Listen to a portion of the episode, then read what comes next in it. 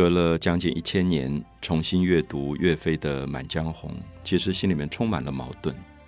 我们刚才提到，在浙江杭州建国的这一个小小的南宋朝廷，当时面对着北方这么强大的敌人金，他有什么能力跟这个金作战？那岳飞的《满江红》里面有一种豪情万丈，壮志饥餐胡虏肉。笑谈渴饮匈奴血。如果我们直接翻译出来，是说我恨不得把胡人拿来宰了吃掉，我恨不得去喝他们的血，匈奴的血。可是我记得有一次我在一个朋友面前唱这首歌的时候，他就跟我翻脸，因为他说我就是蒙古人啊，那你匈奴指的是谁呢？所以我相信，有时候我们很矛盾的原因，是因为我们发现国家跟国家的冲突，民族跟民族的对立。最后其实是人民非常苦的一件事情。有时候统治者利用着很多的对立，利用很多人民的仇恨，去发展他的军事、他的武力，他未必想到战争带来的痛苦。比如说，我常常在想，一个美国人一定要这么痛恨伊拉克人吗？还是说，这些政府的利益冲突最后算到了人民的头上？我看到一个十八岁的美国的军人拿着枪，面对着一个伊拉克的军人的时候，我在想，他们都不到二十岁，他们一定要这么彼此仇恨吗？还是人类可以用更好的方法彼此相处？所以在读完岳飞的《满江红》之后，我们看到南宋的文学里其实有很多对于这个战乱的不同的记录。有一位南宋很有名的词人，大家也很熟悉，叫做辛弃疾啊，辛弃疾。他也被称为是一种豪迈派的诗人，所以在宋代的词把北宋的苏东坡、南宋的辛弃疾连在一起，称为苏辛词，就是苏东坡跟辛弃疾两个人合在一起，叫做苏辛派。他们的词就是比较豪迈的。可是大家可以读一下辛弃疾，他曾经从北方在战争里流亡到南方，在流亡的过程，他经过了这个。江西，然后他看到很多逃难的人，所以他写下了一首有名的词，叫做《菩萨蛮》。大家可以从他的句子里感觉到战乱里流亡的一种哀伤跟辛苦。他说：“玉孤台下清江水啊，就是他在坐着船往南边逃亡。他说这个水中间多少行人泪。”他说：“这个水已经不是水了，是多少逃难的人的眼泪流成的这条河，因为都在往南边逃。我们知道，每一次的战乱，人民就是这样逃亡的。而在逃亡的过程里面，那种彼此践踏死亡无数。他说，有多少行人的眼泪在这个水中？玉孤台下清江水，中间多少行人泪？西北是长安。那么往西北去看，就是自己的故乡了。”啊，用长安代表故国，西北是长安，可怜无数山。可是你看不到你的故国，因为被山一层一层的挡住啊。所以他说，西北是长安，可怜无数山，青山遮不住。可是这么多的山，它还是挡不住，毕竟东流去。其实他要讲的是他的眼泪，那个眼泪流成的大河，还是往东边一直流过去，江晚。正愁雨，在江边已经快要入夜，已经到了晚上，觉得自己充满了忧愁，逃难的忧愁。山深闻鹧鸪啊，听到那个鹧鸪鸟在一声一声的叫。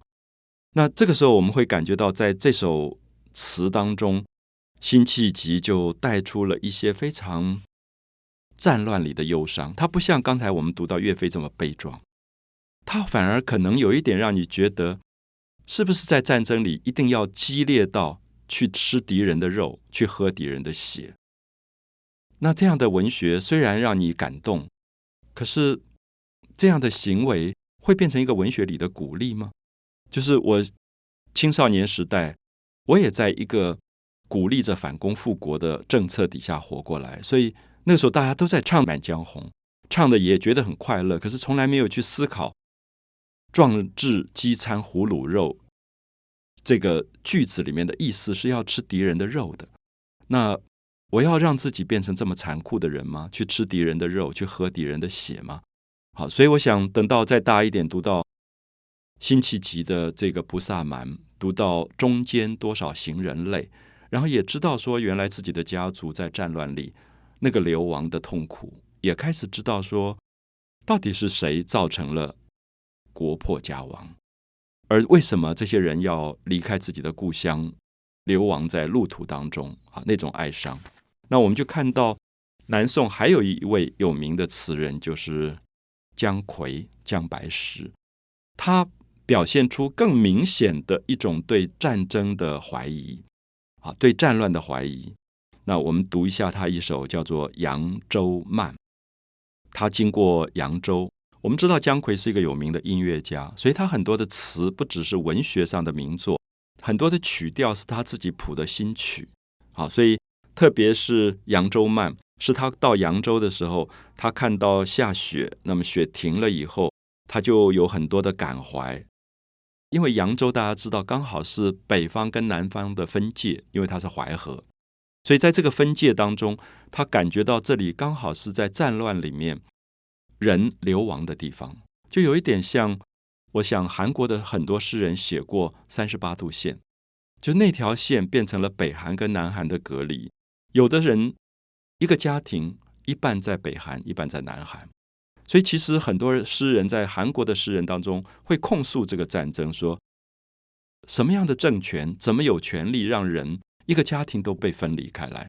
好，所以我想姜夔在这里也借着这个东西讲出了一些他的心事啊。他说：“淮左名都，淮河的左岸啊，淮河的南边有一个有名的都市，就是扬州。淮左名都。”竹溪家处啊，它很多的竹子，非常漂亮的一个城市。竹溪家处，解岸烧筑出城，他就下了马，因为经过扬州，觉得这个城市很漂亮，他就把马呃绑在树旁边，就下来走一走，感觉这个城市的漂亮。过春风十里啊，觉得非常美的，到处散散步。可是看到的是尽荠麦青青，就是那个荠菜跟麦子很绿的。田亩，他就在那边走。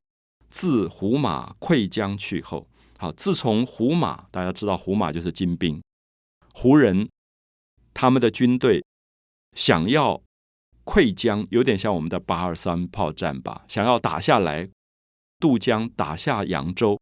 自胡马溃江去后，废池乔木。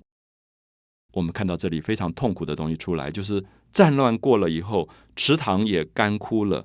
然后这些树木也都荒废了，废池乔木，犹厌言兵。注意这四个字，他跟老百姓聊一聊，每一个老百姓还是厌恶、厌恶的厌、讨厌的厌啊，犹厌言兵，讨厌谈到战争。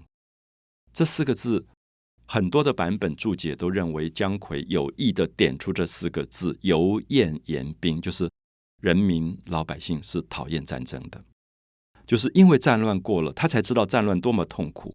在战争里面，人是可以残酷到没有理性的，什么人都杀，连婴儿都杀的。所以姜白石作为一个诗人，经过了这个战乱后的城市，他听到的是“油厌言兵”四个字啊。我们希望这四个字也变成许许多多朋友彼此的一种警告，就是“油盐言兵”，人民不会喜欢战争的。